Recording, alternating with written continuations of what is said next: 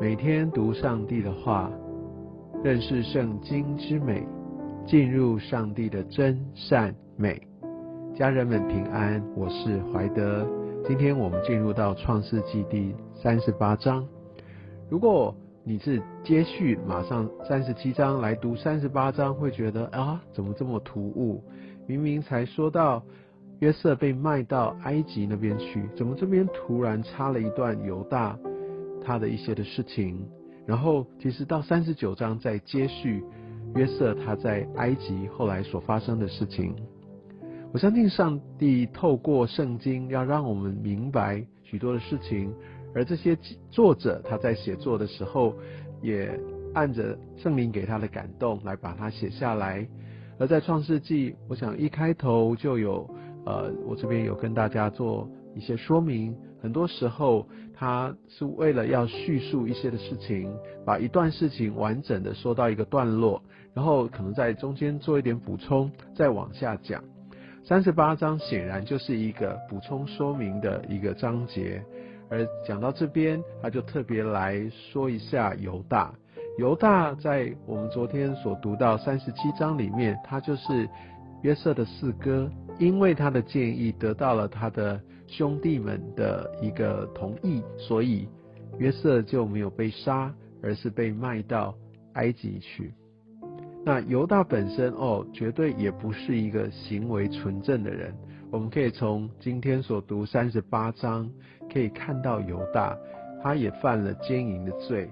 而且在三十八章的第一节，那个时候犹大离开他弟兄下去，到一个亚杜兰人名叫希拉的家里去。犹大在那里看见一个迦南人名叫舒雅的女儿，就娶她为妻，与她同房。我们可以看到犹大的性格显然是非常的冲动，而且这边有一些属灵的提醒。第一个，他就离开他的弟兄下去。当我们离开了这群属灵的同伴的时候，当我们离开了我们应该谨守的地方的时候，其实我们就把自己带到一个充满诱惑、一个蛮有危险性的地方去。我们需要非常的小心。而且呢，当有些时候我们到某一些的地方，可能不是我原本大家都认识我的地方，呃，我们就会比较放松。我们甚至就会做出一些我们平常比较不会去做的事情，而在第二节，我们可以看到犹大在那里，当他看见，还记不记得我们在三十四章，当我们看到在当地的人事件看见底拿的时候，他就怎么样？当看见，很多时候这个看见眼目的情欲，把我们带到。啊，真的是很深的罪里面，所以不让自己看见或者看到，就不要继续去见、去凝视，不让自己陷入这样的一个诱惑里，会非常非常的重要。而在第七节里面，我们可以看到犹大他的长子，啊，他做了耶和华眼前为恶的事情，圣经没有说是什么事情，但显然是一个非常非常来让神非常。伤心难过或者愤怒的事情，所以无论如何，他的生命被挪走。而在犹太人当时的习俗啊，我想这个背景是在于，因为每一个人都需要来承接他的一个产业，他属于他的家族里面。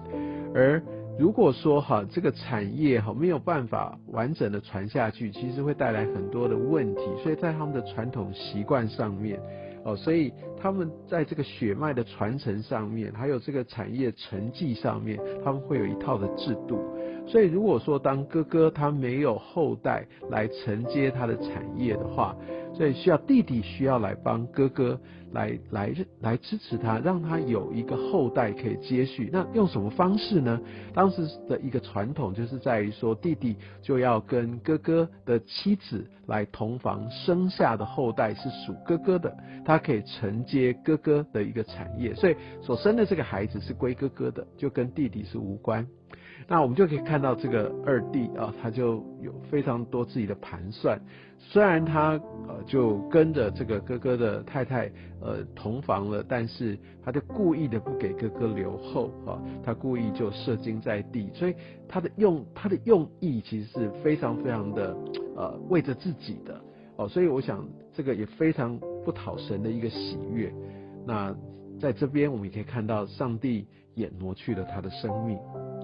而在十一节，我们可以看到犹大因为心里的恐惧，他也不去面对，就想要想要拖过去吧。所以后面当他的儿媳塔玛来再找他的时候，就产生一个更不可思议的一个过程。那我们可以看到塔玛他在第十四节来来接近，找机会接近了他的公公，而十五节看到犹大看见他。然后十六节又救，你可以看到犹大在这一点并没有改变，他他让自己陷入在这个淫乱的这样的一个诱惑里面，他就跟他的儿妇，当然他不知道了，好他不知道，这是他的儿媳妇，但是他又跟他发生关系。我们再继续往下读，我们就可以看到这后面所发生的事情。而我觉得特别想要提出来的，在二十六节，犹大他承认，犹大他做了很多的错事。但他的心却没有刚硬，他承认，好，他说在这件事情上面，其实是我儿父比我还站得住脚，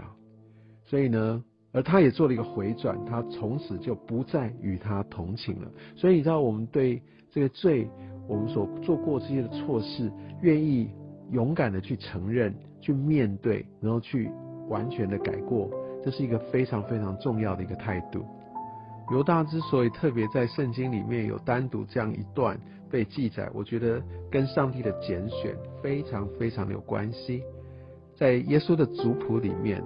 排行老四的犹大是被纳在里面的，所以我们可以看到，上帝他不是按照人的这些的法则或人觉得想当然尔的方式来成绩来完成他的计划。要忘记了，雅各不是长子，犹大也不是长子。而他嘛，这个生出他接下来后代的这样的一个是他的儿媳妇，而她是外邦的女女子，她是迦南人，所以我们可以知道，上帝他在拣选，他在运行，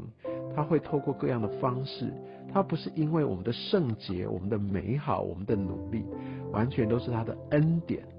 所以我觉得，当我们在学习、在跟随神，当然我们会很努力，我们紧紧抓住神。但更重要的，我们不要忘记，这都是上帝他的慈爱、他的怜悯，